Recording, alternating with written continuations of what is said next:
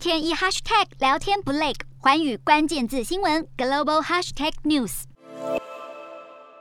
美国联准会结束为期两天的政策会议，会后主席鲍尔释出鹰派缩紧货币政策讯息，暗示即将在三月升息。吓坏美股，四大指数有涨有跌，美股四大指数涨跌互见，道琼指数下跌一百二十九点六四点。收在三万四千一百六十八点零九点，纳斯达克小涨二点八三点，收在一万三千五百四十二点一二点，标普五百下滑六点五二点，收在四千三百四十九点九三点，费半指数扬升五十六点一五点，收在三千四百零七点。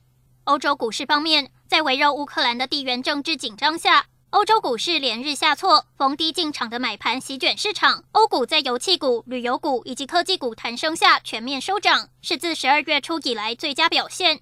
英国股市上涨九十八点三二点，收在七千四百六十九点七八点。德国股市上涨三百三十五点五二点，收在一万五千四百五十九点三九点。法国股市攀升一百四十四点，收在六千九百八十一点九六点。以上就是今天的欧美股动态。Hello，大家好，我是环宇新闻记者陈静。你跟我一样非常关注国际财经、政治与科技趋势吗？记得追踪环宇关键字新闻 Podcast，以及给我们五星评级，更可以透过赞助支持我们哦。